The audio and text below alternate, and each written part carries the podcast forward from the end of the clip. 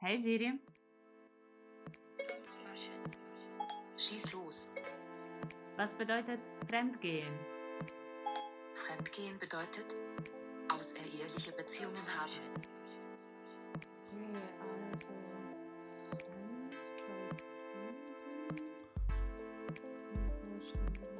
also. Nicht dem eigenen Land oder Volk angehören, unbekannt, nicht vertraut. Und gehen bei Duden sich mit bestimmter Absicht irgendwohin begeben.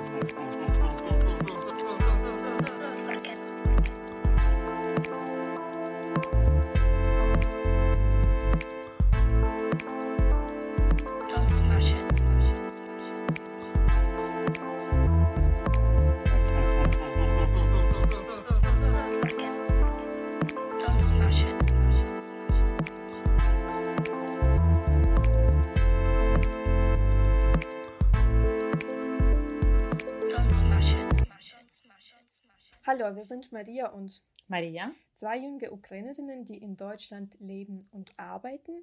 Und in diesem Podcast versuchen wir herauszufinden, wann sich Deutschland wie zu Hause und wann wie ein fremdes Land anfühlt. Wir reden über Identitäts- und Magenprobleme, über Emotionen und Sparsamkeit und über abschließende alten Freundschaften sowie Versicherungen. Sehr gut, Maria. Ich glaube, es war fast. Ich glaube, wir haben beide immer noch Probleme bei dem letzten. Wir vertauschen immer äh, Versicherungen, und Versicherungen und alte Freundschaften. Ja. Freundschaften. Mhm. ja. Ja. ja. Ich weiß nicht, ob unseren Zuhörern das interessiert, was wir hier diskutieren über das, das Intro jedes Mal. Naja, ja, das ist äh, jedes Mal so ein kleiner Wettbewerb eigentlich, wie gut unser Gedächtnis ist. Aber ich habe tatsächlich heute nicht mal Notizen dabei, um das mir quasi Nochmal zu rekapitulieren. Ja. Ja. ja, aber Stichwort Gedächtnis. Wir werden heute eigentlich ganz viel über Erinnerungen sprechen und was alles in unserem Kopf aus unserer Kindheit geblieben ist. ja, wir haben letzte Folge über Geschichte ähm, aufgenommen und wir dachten, wir machen so kleine Reihen und äh, würden vielleicht äh, heute eine andere Folge aufnehmen zu, ähm, wie Maria schon sagte, Erinnerungen, ähm, aber im Bereich Popkultur und ähm, Sachen, mit welchen wir aufgewachsen sind, im Bereich äh, Fernsehen und Kino. Genau. Und ja. wir haben uns äh, jetzt bei der Vorbereitung ein kleines bisschen Gedanken drüber gemacht, mit was wir aufgewachsen sind, was unsere, ähm, unser Erwachsenwerden begleitet hat durch die Jahre und werfen dann wahrscheinlich so anschließend so ein bisschen einen Blick auf die heutige Lage in der Ukraine mit der Popkultur. Ähm, wie war es für dich eigentlich? Äh, konntest du schnell äh, dich dran erinnern, was für Sachen das waren in deiner Kindheit? Ja, schon, weil äh, ich muss sagen, ich hatte aber eine gute Vorbereitung darauf, äh, weil in diesem Sommer habe ich Freunde aus der, also die selbst Ukrainer sind, in Berlin besucht und dann irgendwann in der Nacht saßen wir auf dem Balkon und haben angefangen darüber zu reden, äh, was wir als Kinder angeschaut haben im Fernsehen. Und die waren alle so bis, also ähnlichen Alters wie ich. Und dann dann sind wir auf die irgendwie Fernsehserien oder Zeichentrickserien gekommen, die vielleicht ich so spontan hätte ich mich nicht dran erinnert, Mhm. aber dank diesem Gespräch hatte ich eigentlich einige Erinnerungen schon wach in mir. Ja, dann, ich glaube, das ist dann so wie ein Wasserfall. Sobald du irgendwie dich an das Erste erinnerst, Ja, kommen dann irgendwie so schneller und schneller die anderen Sachen dazu. voll. Und so funktionierte auch dieses Gespräch, dass alle so wie berauscht davon waren, einmal was auszugraben. Und ich glaube, alle waren auch so berauscht, weil das war so essentiell für äh, Kindsein oder so Mhm. essentiell für dein Leben, weil ich meine, jetzt keine Ahnung, jetzt machen deine, deinen Tag tausende Sachen aus, ja. Und da hat dein Tag ausgemacht, zum Beispiel eine Zeichentrickserie anzuschauen. Und du hast den ganzen Tag darauf gewartet, dass um 4 Uhr wird die ausgestrahlt. Und ich glaube, vom ukrainischen Fernsehen wurde es auch so wirklich getaktet. Ich weiß nicht, wie es hier in Deutschland war, aber erinnerst du dich an diese Tatsache, dass wir eigentlich Fernsehen auch nicht an allen Tagen hatten, Beziehungsweise. Ich erinnere mich ähm, nicht, an, nicht ganz so an diese Tatsache. Ich erinnere mich, dass ich immer ein bisschen warten musste, quasi bis 12 Uhr oder bis 14 Uhr, Mhm. äh, damit das Fernsehen läuft. Weil irgendwie davor war so dieses weiße Rauschen oder irgendwie so dieses ähm, Fernsehbild mit so viel, vielen Farben Mhm. und nur so dieses Piep. Ja, Und, glaub- und erst danach konnte man quasi irgendwie Filme schauen oder Zeichentrickserien meistens. Ja, ich glaube, das war, also da wir haben, da wir einen kleinen Altersunterschied Mhm. haben, ich kann mich noch daran erinnern, dass ähm, es gab ersten Fernsehsender, Mhm. also den nationalen quasi, mit voll langweiligen Ja, das, der war schlimm, wirklich. Sendungen. Der war Ja. schlimm. Das war für Opa. Das waren so Dokus über den Krieg und ja, und alles ganz andere. viel auch über äh, äh, Repressionen und auch Holodomor. Und ich muss sagen, das ist wichtig, dass es da ausgestrahlt wurde. aber für ich muss Kinder sagen, es so war ein. Trauma. Ja. Ja, und ich muss sagen, seitdem kann ich Ennio Morricone Musik nicht Mhm, dulden. mhm. Also als ich, wie heißt der Film? Once Upon a Time in New York, glaube ich, wo es Mhm. ganz so ikonisch diese Musik vorkommt und alle davon schwärmen. Und für mich ist es nur diese Zeit von diesen Dokus im ersten Fernsehsender, die meine Eltern angeschaut haben oder meine Oma. Und dazu gab es immer Musik von Ennio Morricone. Und ich habe die gehasst, weil das war für mich irgendwie so ein Sinnbild für Langweile und Leid und Trauma. Oh Und Gott. ja. Und ich wollte selbstverständlich irgendwie was äh, Heiteres anschauen. Und beim zweiten Fernsehsender war es so, dass es diese, dieses Kanal, dieses UT2? oder? Genau, ja. Mhm. das wurde von zwei quasi Sender geteilt. Einmal UT2, auch mit langweiligem Angebot, und einmal 1 plus 1. Mhm. Und es gab ähm, erstmal erst ab 4 Uhr, dann haben die Sendezeit ab 2 Uhr gekriegt. Mhm. Und dann irgendwann, als mich Fernsehsender nicht mehr so interessierte und ich keine Ahnung, Teenage war oder so Teenagerin war, äh, haben sie dann die komplette Zeit gekriegt. Mhm. Genau. Krass, ja. Und das war, also so sah das Leben eines ukrainischen Kindes aus. Du hast- Du bist aufgestanden, keine Ahnung, Und bis 4 Uhr gewartet. Genau, und dann bis 4 Uhr gewartet, bis eigentlich der ganze Spaß des Lebens kam. Ja, ich glaube, ich kann mir das nicht vorstellen, dass ich bis 4 Uhr warte, weil ich weiß schon, ich weiß noch, bis 12 Uhr war das für mich schon so fast eine Folter, weil vor allem, ich meine, ähm, unter der Woche war es eigentlich ganz okay, weil man musste in die Schule, aber Mhm. dann Samstag und Sonntag war das ja genauso. Ich glaube, am Sonntag nicht, ich glaube am Sonntag dann ab 8, aber am Samstag auch ab 12 und dann bist du halt am Samstag zu Hause und es gibt kein Fernsehen einfach Ja. bis zwölf. Was machst du? Und ich bin als Kind ziemlich, also ziemlich früh aufgestanden. Jetzt Mhm. kann ich ewig lang schlafen. Damals war ich schon um 8 Uhr stockwach und äh, wollte was unternehmen oder was mir anschauen. Aber das ging leider nicht.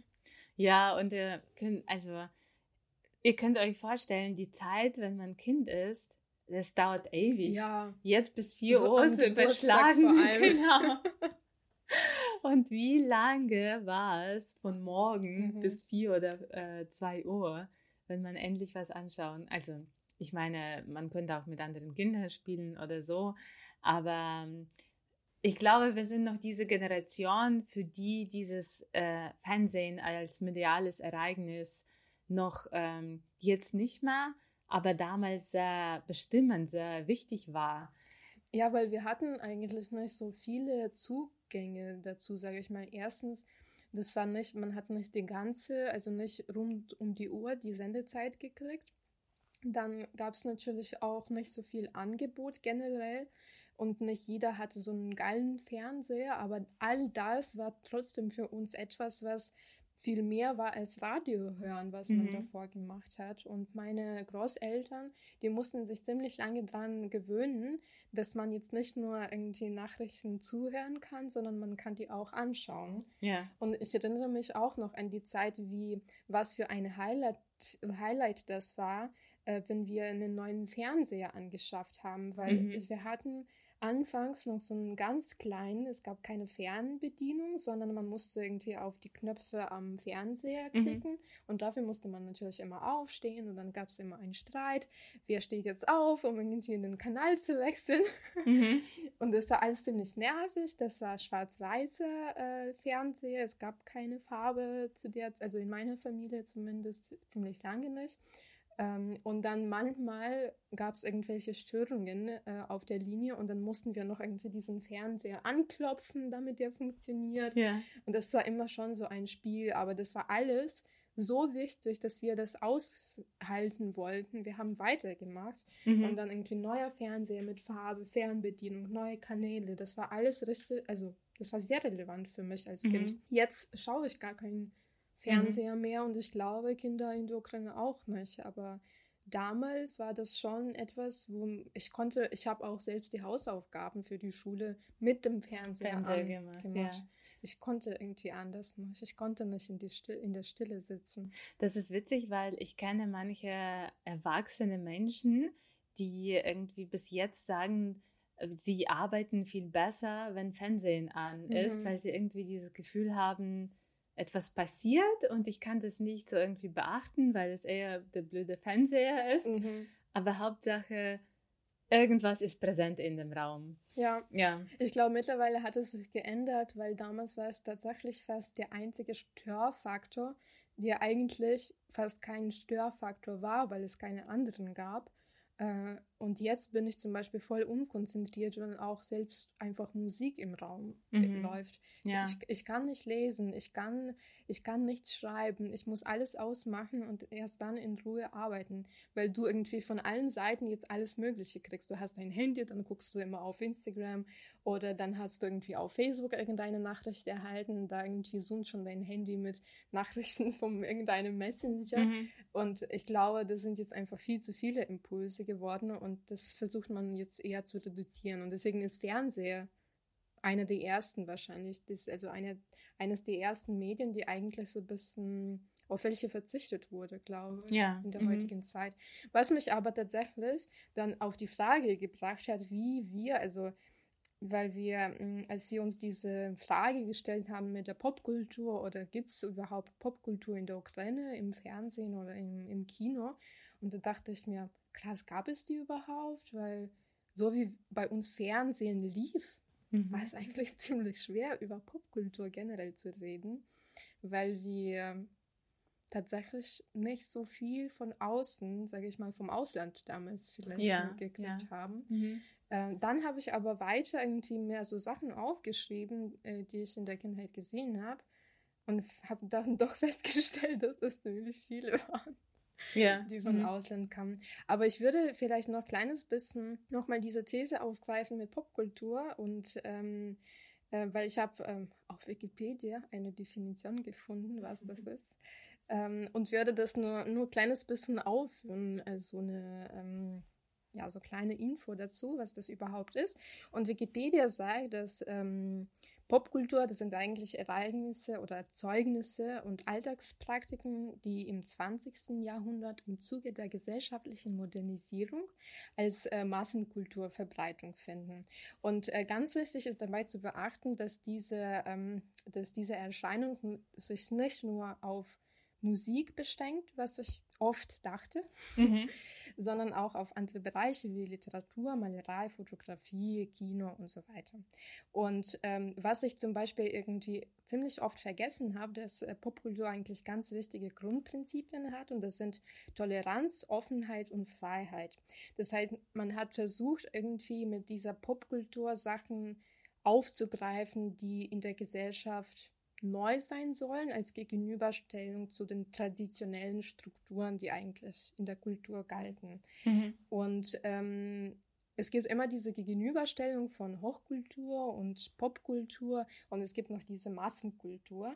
Und ich glaube, in der Ukraine zum Beispiel, da ich zum Beispiel auch dachte, dass Popkultur ist nur so Popmusik, ähm, das war für mich etwas, was sehr lange ziemlich negativ konnotiert war. Ja, das stimmt. Mhm. War es bei dir auch so? Das war, das war bei mir genauso und eigentlich, das ist interessant zu beobachten, wie die Wahrnehmung von diesem Begriff eigentlich mit der Zeit gewandelt hat, weil jetzt habe ich voll positive Wahrnehmung von diesem Begriff und eigentlich interessiere mich auch sehr für popkulturelle Erscheinungen. Mhm. Aber ich habe äh, angefangen, diese, diese Silbe Pop als positiv zu deuten, erst wenn ich ähm, über Popkultur und ähm, also insbesondere äh, über Popliteratur in äh, Deutschland erfahren habe und mhm. angefangen habe, da zu, also zu forschen darüber.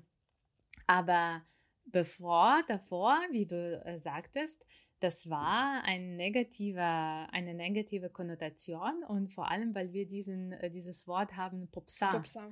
Ja. ja. Mhm. Kannst du ein bisschen erklären, was das ist oder beziehungsweise wie du das verstanden hast damals? Ja, also Popsa, das ist sowas wie prollig oder sowas, würde mhm. ich sagen, irgendwie im Deutschen, wenn man so ein äh, entsprechendes Wort äh, suchen würde.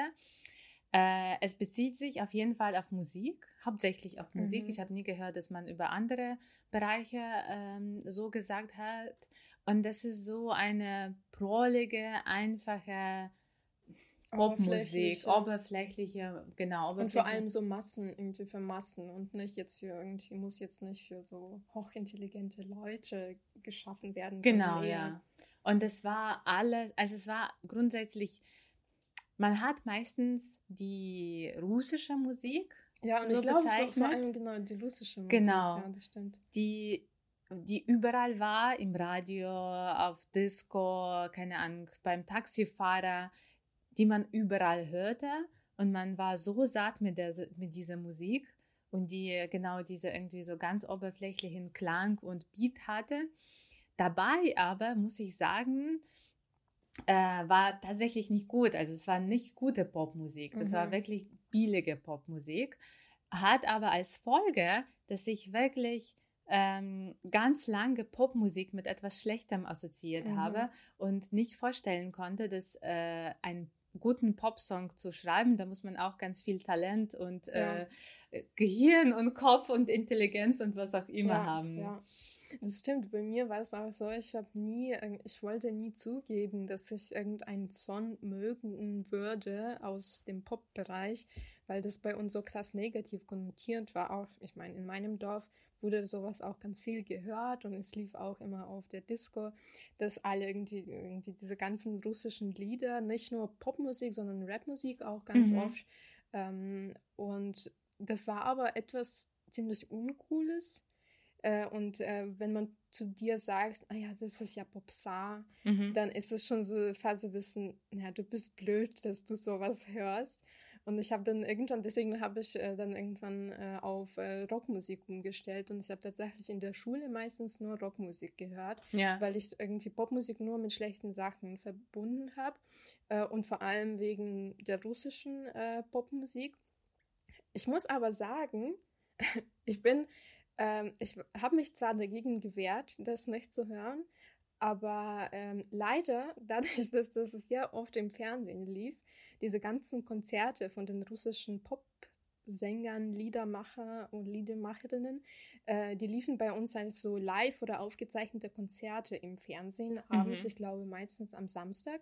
Und okay. für meine Mama war es immer eine Tradition, diese Konzerte zu schauen. Okay. Und egal, ob wir damit einverstanden waren oder nicht, mussten wir da auch mitmachen. Mitschauen. Also okay. entweder mussten, ich meine, wir hatten damals in meiner Wohnung hatten wir keine eigenen Zimmer. Das heißt, wenn wir was machen, also wir waren sowieso in diesem Raum, wir waren mhm. alle in diesem, ein, äh, in diesem einen Zimmer, in der Einzimmerwohnung und dann mussten wir diese Konzerte schauen. Und äh, ich muss sagen, ich weiß immer noch ziemlich viele Texte aus. Ja, ich auch. Und das ist so krass.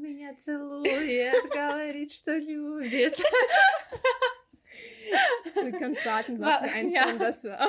Wofür ich das brauche, keine Ahnung. Und das ist so schön, weil wenn ich heute mit meinen Freunden irgendwie aus Deutschland rede, die so voll viele coole äh, äh, Songs aus dem amerikanischen Raum auswendig kennen, denke ich, krass, die können das alles so gut äh, und ich kann das nicht. Aber dann denke ich, klar, aber mein Kopf ist ja mit irgendwie voll mit diesen Texten von russischen Popsongs. Ich ja. bin damit aufgewachsen. Das ist klar, dass es irgendwie diese, irgendwie, die würden diese Songs ja auch nicht kennen.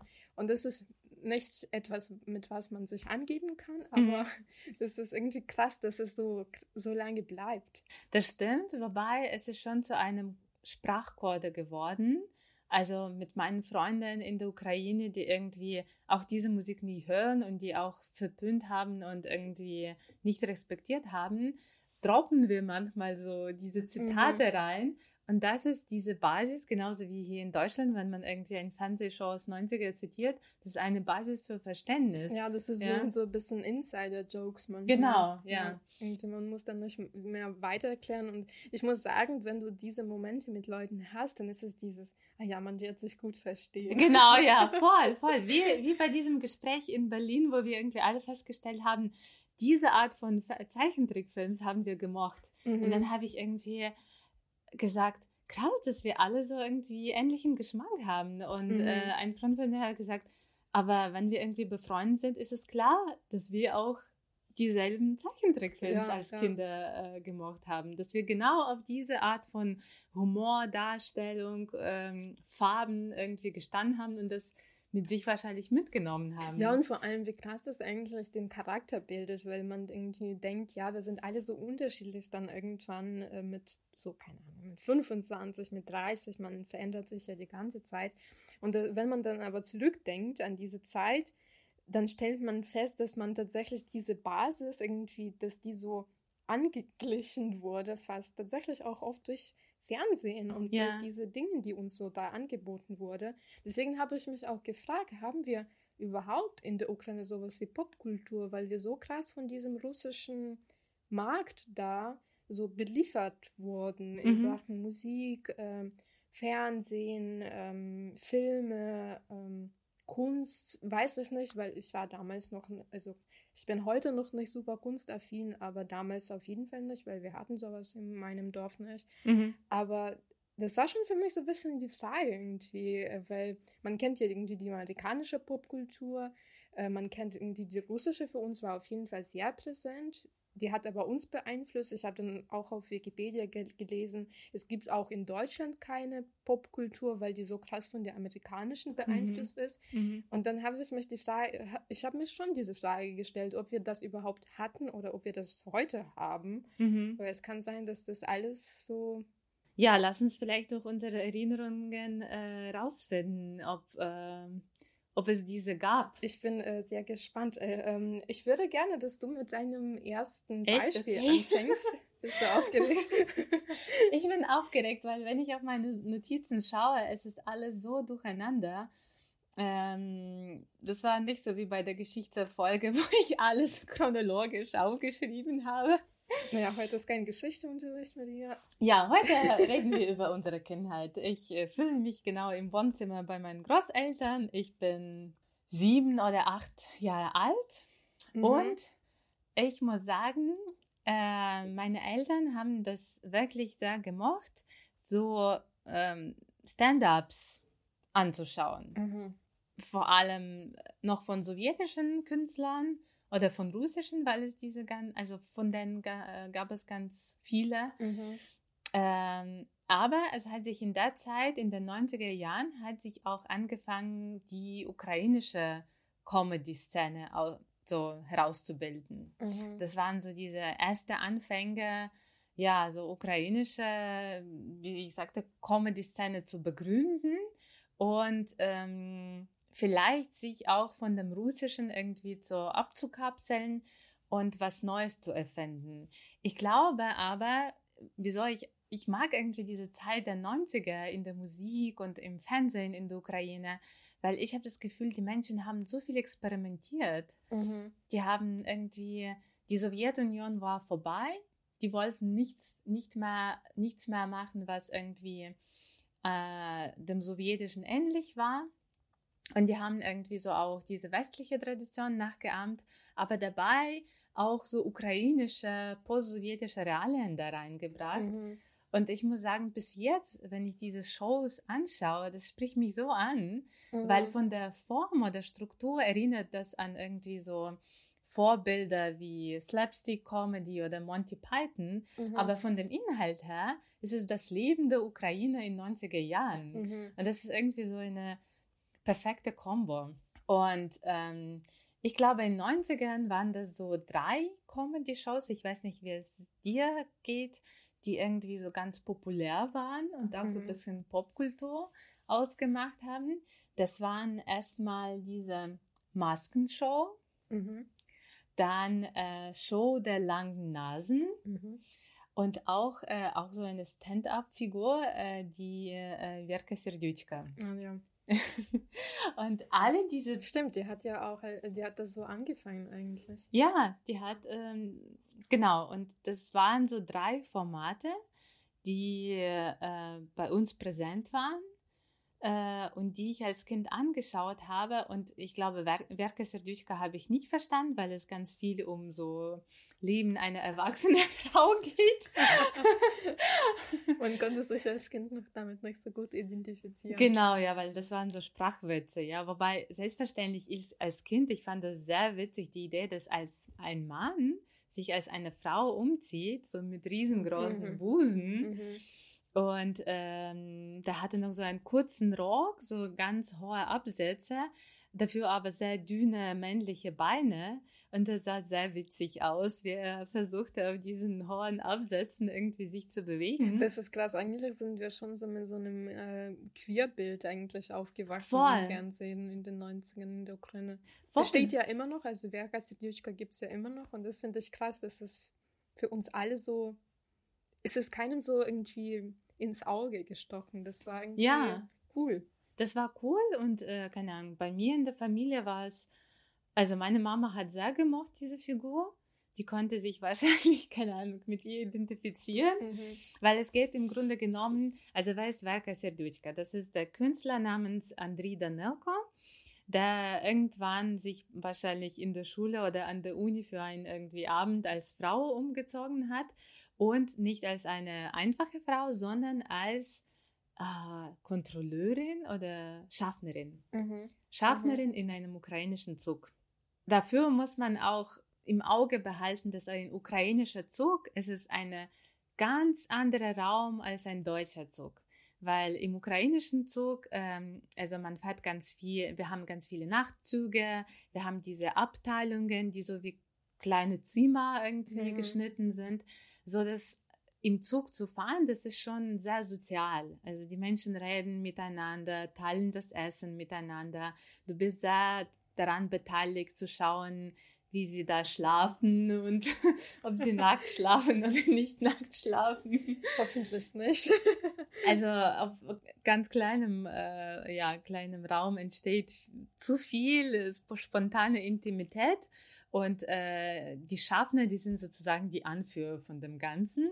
Und die hat es so genommen und die so ungefähr, würde ich sagen, also sie, er hat so eine Frau von dem Alter 45 Jahre gespielt, die aber alleinstehend ist und äh, sich noch erhofft, irgendwie ein, keine Ahnung, einen Mann zu treffen, dabei irgendwie sich so durch, äh, ja, wie sagt man das, durchlebt irgendwie dieses Leben von dieser Schaffnerin im Mhm. Zug, genau.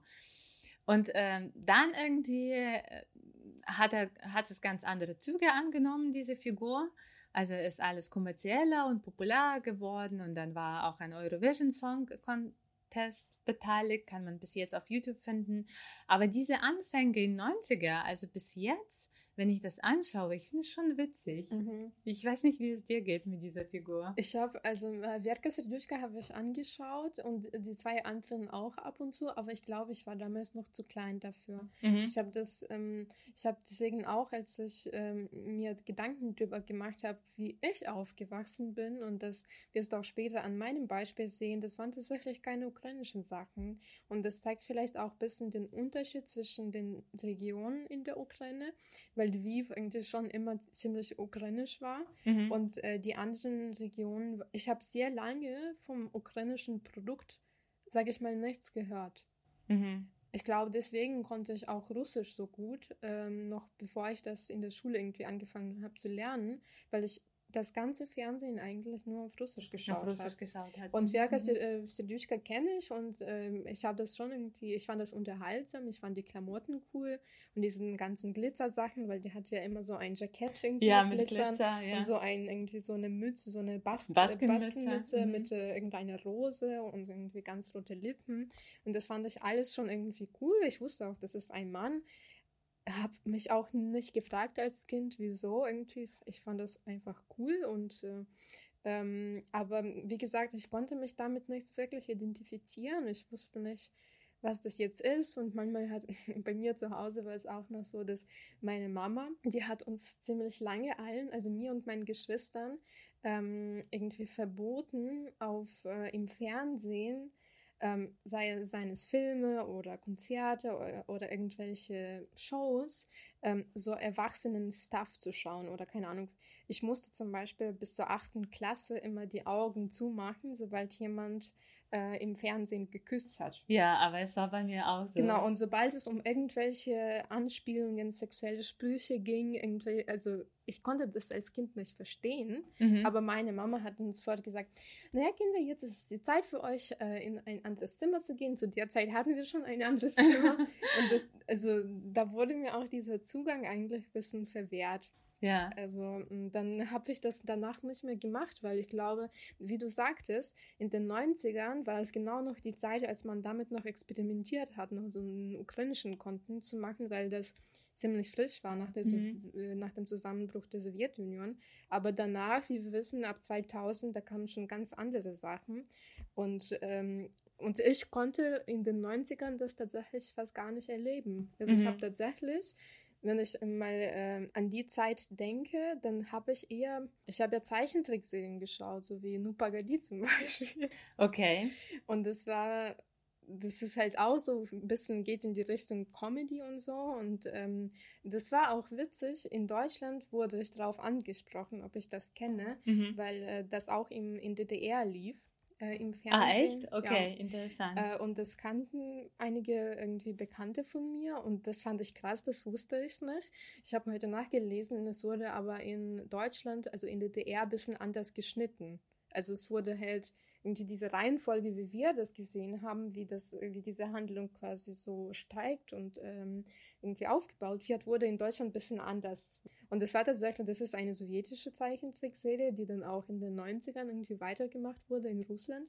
Ähm, ist das so ein bisschen so eine Alternative zu Tom and Jerry irgendwie? Es gibt ja, Ich wollte gerade sagen, das war so sowjetischer Tom Ja. und Jerry. ja, das Oh. war diese irgendwie so, für Leute, die das nicht kennen, das äh, ist, das Konzept bestand darin, dass der Wolf immer den Hasen jagen Ja. wollte, musste, wollte ihn fressen und der Hase war immer so intelligent und irgendwie äh, und schlau, dass er dem Wolf immer entkommen ist. Mhm. Und am Ende, wieso die Serie Nupagadi heißt, ähm, sagte der Wolf äh, zu dem Hasen, hey Hase, na warte.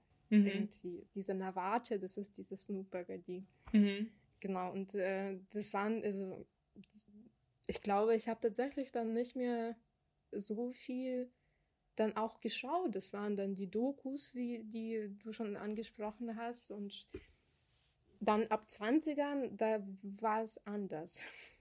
Also ab 20er, ab 2000 war es dann Ab anders. bei- 2000, bei mir. okay. Ja. Äh, Ich glaube, mein Fernsehkonsum war geteilt in unbewusst und bewusst. Und gerade diese Phase mit Verka Serduchka und vor allem mit diesen Maskenshow, ähm, das war diese unbewusste Phase, Mhm. wo man als Kind vielleicht was gesehen hat, nicht so richtig verstanden hat, aber das einfach geil fand. Mhm. Und ähm, noch äh, kurzer Kommentar zu dieser, also als ich heute mich vorbereitet habe äh, und über diese Humorsachen ähm, ähm, recherchiert habe und mir das aufgeschrieben habe, ist mir klar geworden, dass es alles so dieser absurde Humor war eigentlich. Mhm. Also es geht ganz viel, also diese Maskenshow, das ist eigentlich so ein Stummfilm äh, mit Tradition von Theater und Pantomime und die sind da auch bekleidet und irgendwie total überzogen und hyperbolisiert irgendwie. Das, ist, das geht ganz viel um diesen Slapstick. Mm, Und das, was du gesagt hast, dass deine Mama hat dir verboten, so äh, 18 plus anzuschauen. Ich muss sagen, für mich als Kind, diese Show war meine erste Erfahrung damit, was Erotik sein kann. Okay. weil diese Show war bekannt dafür, dass sie in manchen Serien äh, so, ja, so nackte Brust gezeigt haben Mhm, oder mhm. wirklich sehr hübsche Frauen da in der Truppe waren, weil das war so eine Theatertruppe aus Odessa, die das gemacht haben. Und äh, die hat sich irgendwie in manchen Serien so entblößt und so, so eine schöne erotische Musik. Und ich als Kind hatte keine irgendwie Verständnis, was passiert da.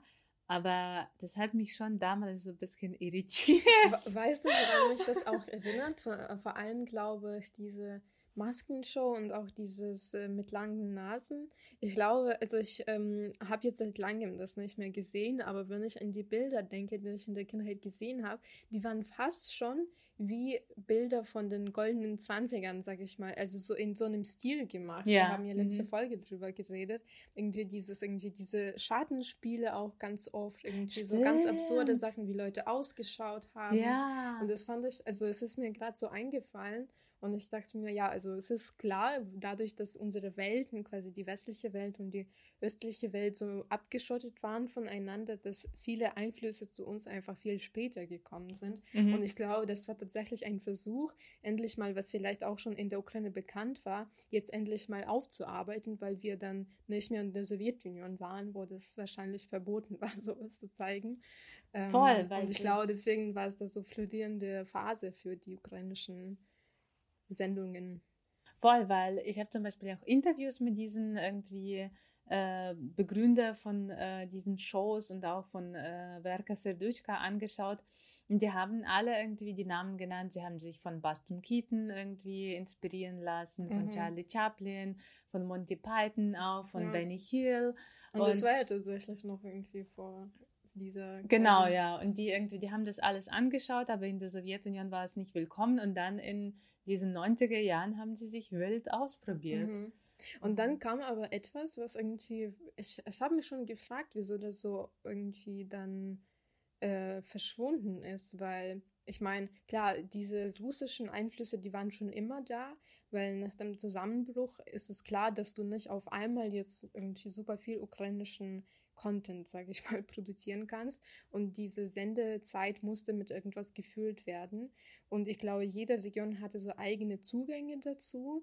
Äh, Und ich habe einfach, ich weiß zum Beispiel, dass ich viele Sendungen nicht gesehen habe, weil einfach meine Familie das nicht gesichtet hat, sondern irgendwie, also ich habe das von meinen Nachbarn erfahren, die dann irgendwie mehr so, sag ich mal, pro-ukrainisch waren zu der Zeit, weil wir irgendwie, bei denen ist es in der Familie ziemlich früh irgendwie bewusst geworden, dass das wichtig ist. Und das waren auch Pfadfinder, die, die ersten in meinem, ähm, in meinem Dorf.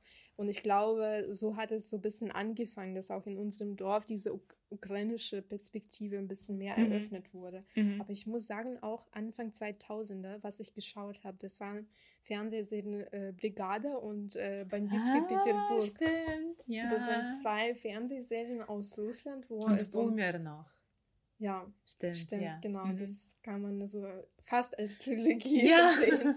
äh, und es sind halt so Serien über die russische Mafia, über diese wilden 90er. Ähm, wir haben jetzt über 90er in der ukrainischen, in der Ukraine geredet im Fernsehen, dass das irgendwie quasi florierend und schön war und ex mit viel, in vielen Experimenten, aber immerhin, das war Zusammenbruch der Sowjetunion. Mhm. Und viele Länder standen auf einmal da. Es, gibt sehr, es gab sehr viel Kriminalität, äh, noch mehr Korruption und diese Serien, die haben immer diese Killer uns präsentiert. Voll, und ich ja. finde, das- ich glaube, deswegen kenne ich vielleicht auch diese oder ich verstehe diese Strukturen manchmal so gut, weil ich als Kind nur sowas geschaut habe Mhm. wirklich irgendwie diese ganzen Killer, ähm, dieses Bewusstsein und wieso Leute sowas machen. Und das waren, ich muss sagen, an sich war es vielleicht gar nicht so schlecht, dass man das sieht, weil eigentlich in diesen Serien konnte man ganz gut so diesen Riss der russischen Gesellschaft sehen. Ja. Mhm. Und ähm, da ging es schon irgendwie um sehr viel Korruption in den pa parlamentarischen quasi Reihen, wo man gesehen hat, dass die Leute auf der Straße sind nicht einfach Leute auf der Straße, sondern die haben auch ganz viel mit Politik zu tun. Und das ist schon seit vielen Jahren so ein großes Zusammenspiel, aber vor allem nach dem Zusammenbruch der Sowjetunion, da hat man versucht, dann die Macht zu verteilen und dann Mhm. haben sich sehr große äh, ja, Strukturen gebildet, die vielleicht auch bis heute gelten. Ja. Ähm, und das war, das sehe ich quasi als positiv, glaube ich, für heute. Und wenn ich mir heute Serien anschaue, die über russische Mafia handeln, da kann ich schon ungefähr sagen, ob es authentisch ist oder Okay. nicht. Aber auf der anderen Seite war es natürlich nicht so gut, fand ich, weil ähm, tatsächlich irgendwie, ich hatte das Gefühl, ab 2000, da habe ich irgendwie schon ziemlich starke Erinnerungen daran, wir nicht so viele Sendungen ähm, oder Se Serien auf Ukrainisch hatten. Das waren tatsächlich nur diese russischen Serien und immer Mhm. mehr, gefühlt immer mehr, immer mehr, immer mehr. Und äh, das hat natürlich dazu geführt, dass man ja, dass man das Gefühl hatte, das ist ja auch unsere Identität. Ja, voll. Mhm. Ja. Und Ja. das sehe ich ein bisschen problematisch und ich bin froh, dass das heute nicht mehr so ist. Du hast recht, das ist irgendwie, ähm, also als ich in der Schule war, glaube ich, so ab 9. bis 11. Klasse war es ziemlich angesagt und alle hatten die Melodien auf iPhones Mhm. aus dem Boomer, Boomer, genau. ja. Du, du, du, du, du, du, Oder Banditski, du, du. Banditski Peterburg, da gab es ja auch diesen Ja, Song. so voll pathetisches Lied. Genau. Aber ich muss sagen, ich habe das, ich habe keinen von diesen Filmen angeschaut. Mhm. weil ähm, ich weiß nicht, ich kann das nicht genau beantworten, aber irgendwie in meiner Familie äh, war es nicht willkommen oder irgendwie, ich glaube, niemand hat das mir verboten, aber irgendwie alles, was Massen- und Popkultur war, war bei mir in der Familie so irgendwie schlecht beäugt. Mhm. Ich habe zum Beispiel auch Harry Potter nicht äh, gelesen, weil meine Mama immer gesagt habe, das ist irgendwie, das machen alle so. Okay, krass. Also Ja. du kommst schon von so einer krassen Elitenfamilie. Ich, ich, äh, ich habe mich nie als Elitenfamiliekind äh, gefühlt, wobei vielleicht. Aber ich muss sagen, ich sehe dich ein bisschen als ein Elitenkind im Vergleich zu mir, wenn ich mir denke, was für einen Schrott ich in meinem Leben gesehen habe. Also ich habe tatsächlich alles konsumiert, irgendwie was im Fernsehen damals lief. Und zum Glück waren dann später auch andere Sachen, die vielleicht nicht so schlecht waren. Ich habe zum Beispiel Twin Peaks auch ja schon in meiner Kindheit gesehen. ich ja auch, aber ich musste 70 Prozent der Zeit die Augen zumachen. Aber ich bin irgendwie, da, darauf bin ich ziemlich stolz, wenn ich Leuten erzählen kann, dass ich irgendwie Twin Peaks die erste Staffel schon in meiner Kindheit im Fernsehen gesehen habe. Ich habe auch heute nachgeschaut, äh, die ähm, quasi die Ankündigung auf 1 plus 1 äh, äh, Fernsehsender, ähm, wie sie irgendwie drüber schreiben. Das war 2000, genau in 2000 haben die angefangen, das auszustrahlen. Und das ist so poetisch geschrieben, auch wirklich Oh, schön. Das Okay. ist die alte Webseite von diesem Sender. Und da dachte ich mir, krass, das war schon. Leute haben das geschätzt irgendwie, dass irgendwie jetzt diese so Kinokunst aus den USA kommt von David Lynch und heute haben wir sowas nicht. Und ähm, ja, und wenn ich heute mit meinen Freunden rede, die, rede, die sagen, ja, ich habe das immer noch nicht gesehen, weil das zu gruselig ist. Und da, Mhm. genau, deswegen bin ich stolz auf mich, dass ich das als Kind schon gesehen habe. Aber ich habe generell viele Horrorfilme geschaut. Ich glaube, das ist tatsächlich dieser Moment, wo man irgendwie.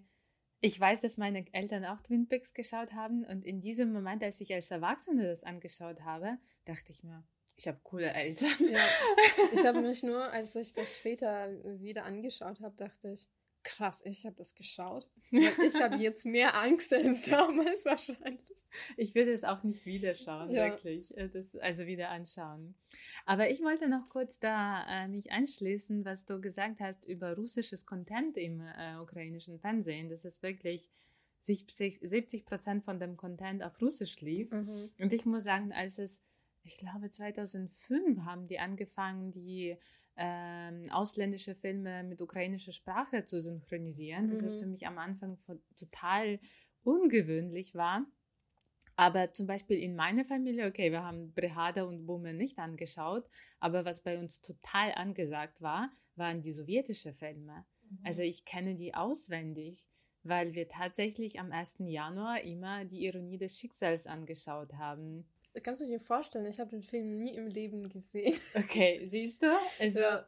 ich, Das, also es gibt schon einige Filme, die mir entgangen sind. Ich glaube, bei mir waren das eher die späteren russischen, aber die sowjetischen, Mhm. oft habe ich echt nicht gesehen. das ist vielleicht auch dieser Unterschied, weil ich meine, meine Mama war mit, äh, also mein Vater kommt aus Russland und wir und mein äh, Onkel war mit einer Weißrussin, äh, ne, Belarusin, Entschuldigung, Belarusin verheiratet und wir hatten so schon ein bisschen so eine interkulturelle im sowjetischen Sinne mhm. Familie. Deshalb war es immer so diese gemeinsame Nenner, diese sowjetische Filme.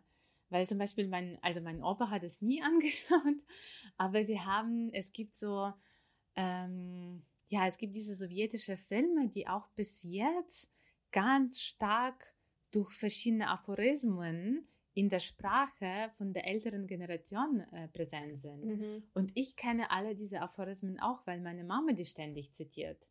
Ich glaube, das war auch manchmal auch noch die Art der Sprache, wie Leute geredet haben. Ja. Diese mhm. so sprachliche Umgang der Leuten so gefallen hat. Wir kennen ja beide diesen ähm, Lapenko. Äh, Ja, ich, ich habe auch gerade an den das gedacht. Das ist so ein Komiker, ein, eigentlich ein Schau Theaterschauspieler aus Russland, der so seine Karriere, sage ich mal, damit gemacht hat, dass er auf Instagram so kurze Clips gepostet hat in, diesem, in dieser Ästhetik der sowjetischen Filme sozusagen. Und er redet genauso wie Leute in diesen Filmen. Und ich glaube, selbst ich, ich bin ja in der Zeit nicht aufgewachsen, mhm. aber das ist etwas, wo ich denke, das ist das ist so süß. Also ja. es ist irgendwie so, keine Ahnung, irgendwie, ich, ich weiß nicht, woran das liegt, aber ich kann schon verstehen, dass Leute das, ja, man redet ganz viel über Emotionen. Das ist immer dieses offene mhm, mhm, Bild, glaube ich, des Menschen. Und dann wurde alles schlecht. Und ich glaube, viele sind dann in die Zeit einfach geflüchtet, einfach mit diesen Filmen, weil Voll, ja. es war nicht leicht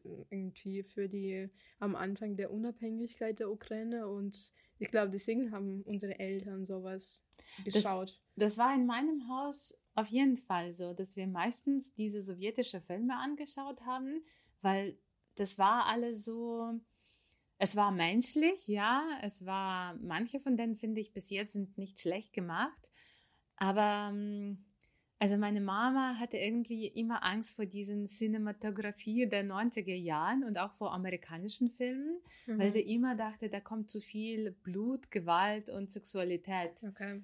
Und ja, und da, das gab es nicht, ja. ja. Also alles war so rein und unschuldig. genau. Ja, das war, warte mal. Also es gab diese, dieses Motto, dass es äh, keinen Sex in der Sowjetunion gab. Und äh, ein Freund von mir gesagt, hat gesagt, selbstverständlich gab es keinen Sex, weil alle Menschen haben die irgendwie die Wohnung geteilt. Wo sollten sie das denn haben? Ja. Ganz wenige haben Einzelwohnungen bese also be besaßen, besetzt. Be besaßen, besessen, besa oder?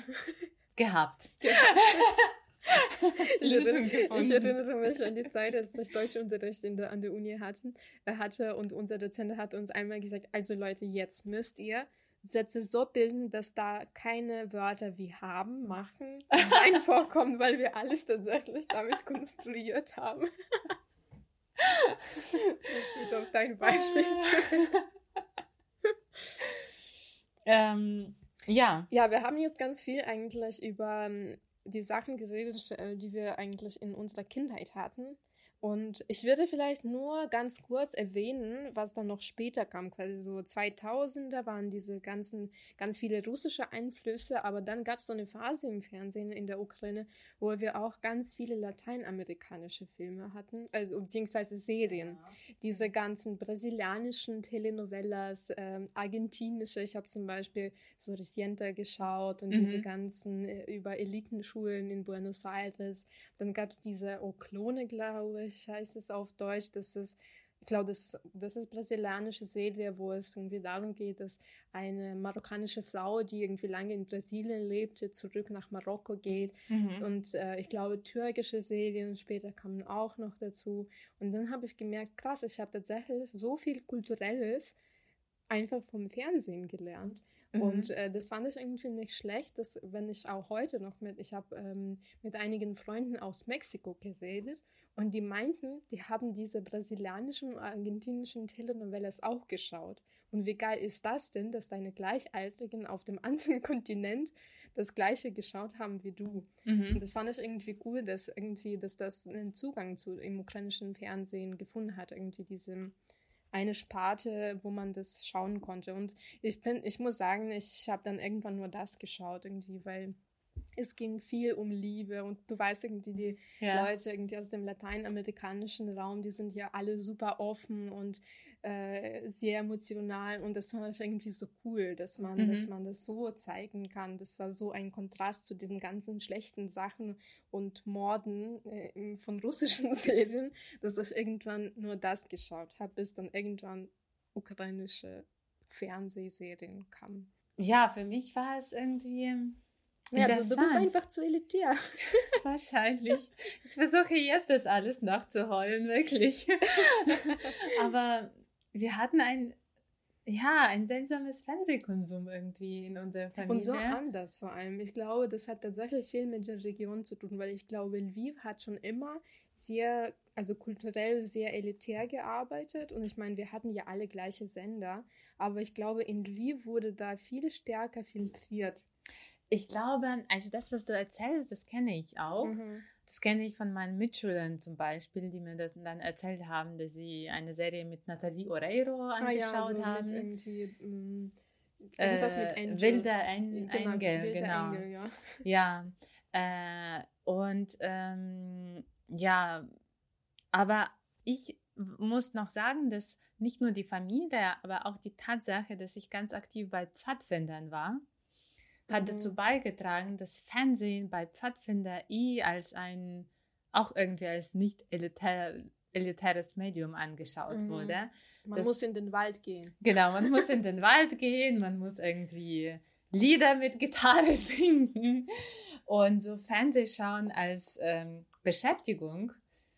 Das war schon so etwas, was einen so ein bisschen abstumpft, glaube ich. Ja. Also in dem Sinne genau. von Pfadfindern. Also ich muss sagen, als in meinem ersten Jahr, an meinem irgendwie ersten Treffen von diesem Pfadfinder habe ich gesagt, dass ich einen Rundfunk- oder Radiosender höre, wo auch manchmal russische Musik da ausgestrahlt wurde. Mhm. Und ich wurde da so kritisch beäugt, weil unter Pfadfinder war russisches äh, Produkt ein äh, Tabu einfach. Mhm. Das stimmt. Ich erinnere mich auch irgendwie dran, dass das ich fand das auf einer Seite schön, als ich auch später, ich ziemlich, bin ziemlich später ähm, zu Pfadfindern gekommen. Ich fand es schön, dass sie irgendwie nur so auf Ukrainisch begrenzt sind. Da habe ich auch viel gelernt, aber da habe ich auch gesehen, wie manchmal so wie viel Feindlichkeit irgendwie es da mhm. gibt. Und ich meine, ich verstehe das auch heute noch, wenn man sagt, wir möchten ukrainische Produkte haben, wir möchten ukrainische Musik, äh, Fernsehen und so weiter haben, weil wir damit irgendwie das Ganze aufbauen sollen. Ähm, aber das war, also das ist bei mir irgendwie, ich meine, so viel später gekommen, dass ich auf einmal meine, mich gefragt habe, okay, jetzt darf ich gar nichts mehr erzählen. Mhm. Ich, weil ich bin ja halt mit solchen Sachen aufgewachsen. Und ich habe das einfach nicht erzählt, aber das war ja einfach mhm. so. Ich bin mit russischen Sachen aufgewachsen. Ich kann ja nichts dafür.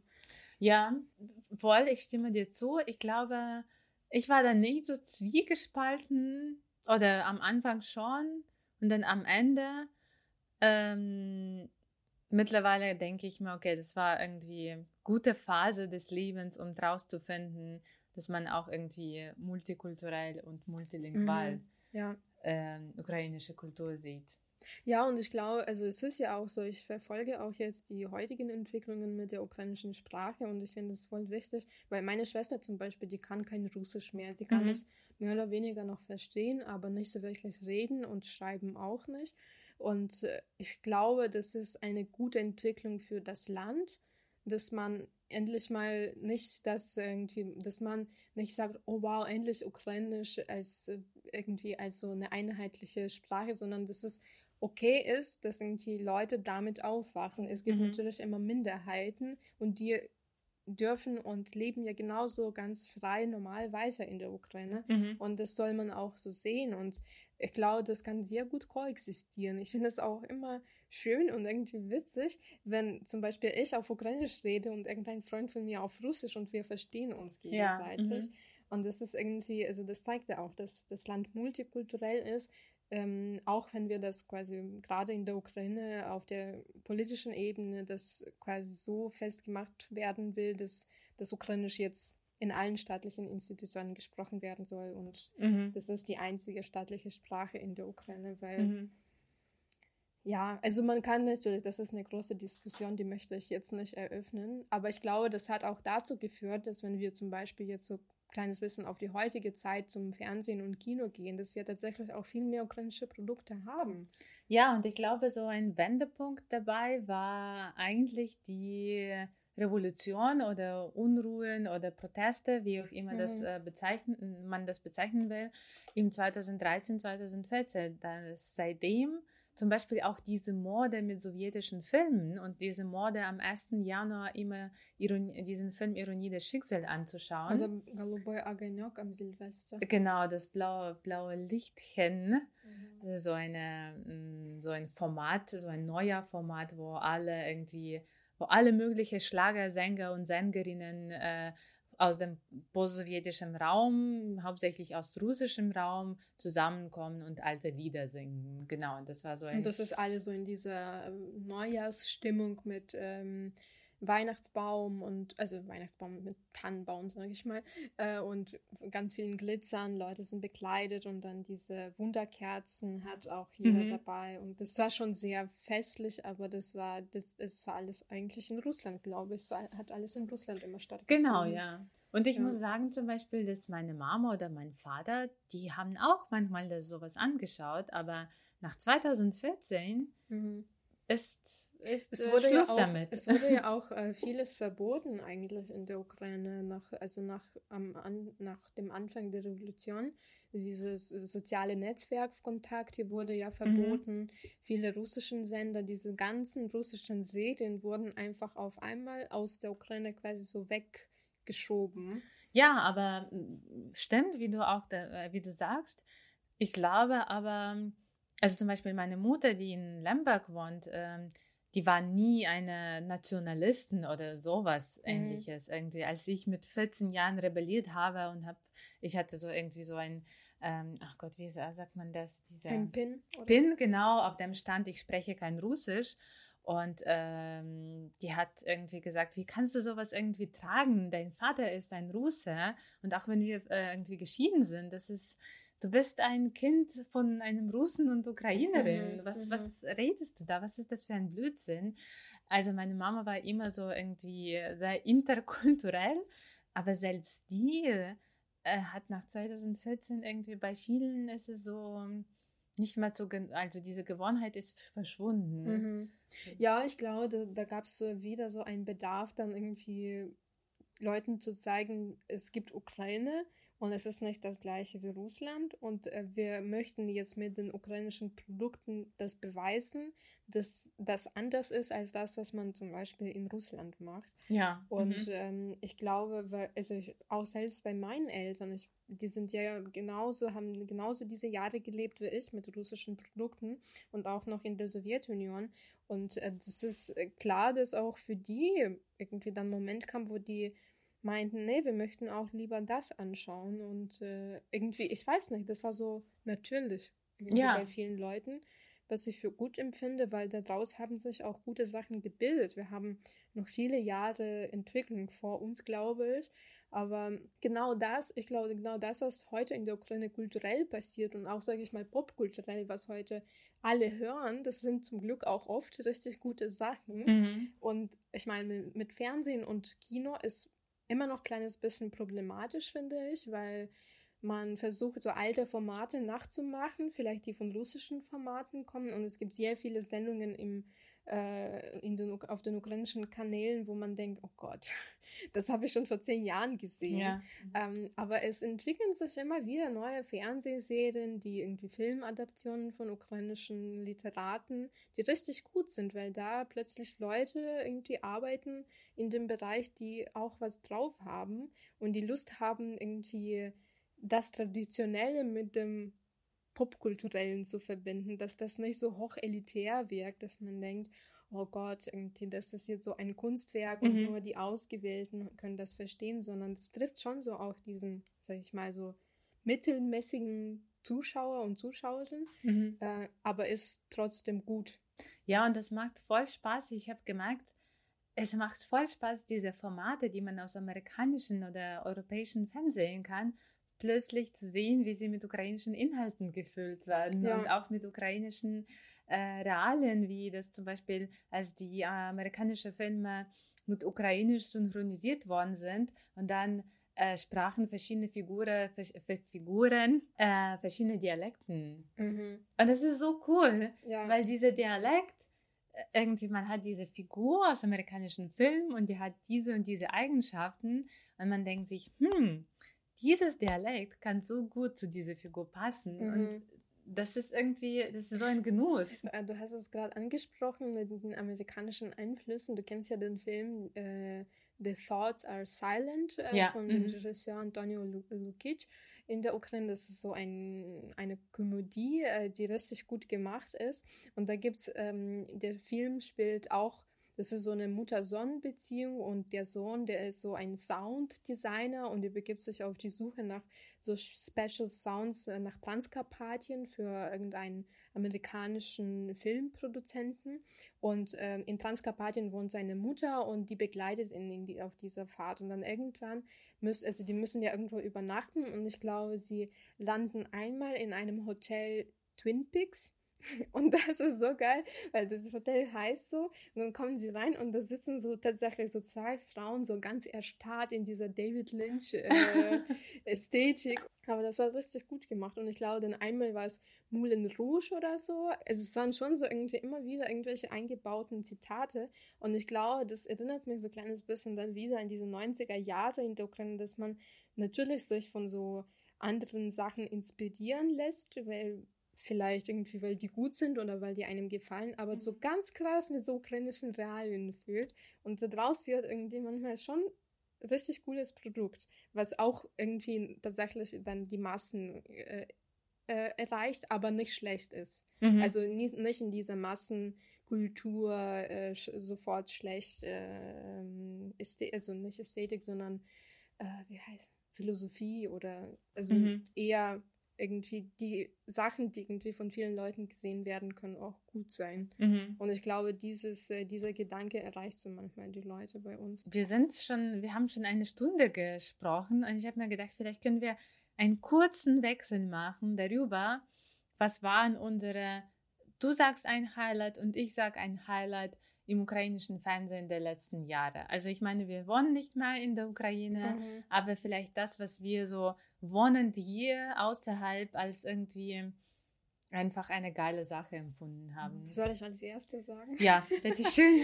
Mm, ähm, ich würde etwas sagen, was nicht Fernsehen ist, mhm. aber ich finde es unglaublich gut, dass wir in der Ukraine, ich glaube seit zwei Jahren mittlerweile oder seit anderthalb Jahren, so eine Plattform wie Tagflix haben. Mhm. Ähm, Tagflix, das ist eine Plattform für äh, Filmstreaming von ukrainischen Filmen, nur von ukrainischen Filmen. Und das hat mir so krass gefehlt in der Ukraine, dass man irgendwo Filme sichten kann, die nicht mehr im Kino laufen, sondern dass man irgendwie die im Internet findet. Was auch wichtig ist bei dieser Plattform, man muss dafür zahlen. Das ist ja auch sehr neu für die Ukraine, weil mhm. es gibt sowas wie russisches Internet, was wir bei dir, äh, wie wir bei dir das bezeichnen, wo man vieles illegal schauen kann. Das gibt es immer noch. Ähm, aber ich finde es, ähm, das ist ein sehr großer Schritt, finde ich, generell für Kinoindustrie und Fernsehen in der Ukraine, dass Leute bereit sind, für gute Sachen zu zahlen. Mhm. Weil wir sehen ja auch hier in Europa werden die Sender werden nicht abgeschafft, aber man sieht, wie krass, wie, wie populärer die ähm, Streaming-Plattformen werden. Und ich glaube, genau diese Bereitschaft für gute, äh, gute Sachen zu zahlen in der Ukraine, für gute Filme, die auch von vielen Leuten geschaut werden, das ist eine gute Erscheinung, glaube ich, in der Popkultur, dass endlich mal gute Sachen auch die Massen erreichen. So. Voll, ja. Ja. Ähm, Was war bei dir? Ich weiß nicht, ob es äh, inwieweit es sich in äh, Kontext der Popkultur einschreiben lässt, aber ich habe so ein bisschen an deutsches Fernsehen gedacht und ähm, ich weiß nicht, ob es bei allen ist, aber egal. Ich habe das Gefühl, dass alle meine deutschen Freunde, die sind krasse Mediathek-Schauer. Mhm. Das ist etwas, was so zu Deutsch sein gehört, Mediathek zu schauen. Mhm. Manche haben kein Netflix, also ich glaube, ein Deutscher oder eine Deutsche wächst damit auf. Ähm, Scheiß auf Netflix, Scheiß auf Amazon. Ich habe Mediathek, Mediathek. Genau. Und äh, ich muss sagen, für mich ist es, wenn der Mensch sagt, welche Mediathek da schaut, kann ich schon ein bisschen äh, irgendwie einschätzen, einschätzen was für eine Person genau. ist. Weil ich zum Beispiel, ich bin AT-Mediathek-Schauerin. Ich auch. Und wenn der Mensch sagt, äh, ARD, denke ich mir, ARD, oh mein Gott. Ja, manchmal ZDF könnte ich schon akzeptieren. Ja. Genau. Und ich dachte, dass es irgendwie so ein deutsches Kulturgut ist und dass es im Ukrainischen sowas nicht gibt. Aber das stimmt nicht. das stimmt nicht. Das Genau, weil seit 2015 haben sich, ähm, also gab es eine Reform und alle staatliche ähm, Rundfunk- und Fernsehgesellschaften wurden in eine Institution vereint und die heißt ähm, gesellschaftliches Sprechen, würde man sagen. Zu spielende Movlenia. Mhm. Genau, und das ist diese öffentlich-rechtliche, ein öffentlich-rechtlicher Sender in der Ukraine. Mhm. Und, äh, der ähm, übrigens ziemlich gut geworden ist. Voll. Also ich war, ich muss sagen, ich habe, weil bis 2015 gab es nicht und deshalb war ich immer mal so mit diesem Wissen, es gibt sowas in der Ukraine nicht, aber dann irgendwie vor zwei Jahren oder so habe ich auch ihre Mediathek äh, ähm, entdeckt.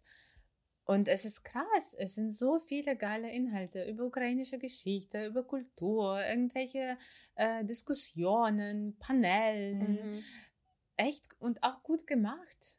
Ja, ich finde, das einzige Problem ist manchmal, dass wenn sie zum Beispiel, die haben ja auch in der Mediathek manchmal Filme und äh, dadurch, dass man äh, rechtlich das irgendwie in Deutschland nicht schauen kann, weil wahrscheinlich schon die Rechte an jemanden anders verkauft Mhm. wurden, das ist eigentlich mit jeder Mediathek auch in Deutschland, die sind ja nur in Deutschland verfügbar Mhm. oder die ukrainischen sind auch nur in der Ukraine verfügbar meistens. Ich glaube, bei so Bildungseinheiten ähm, geht's noch, also man kann das anschauen, aber für größere Sachen, das äh, kann man leider aus Deutschland nicht schauen.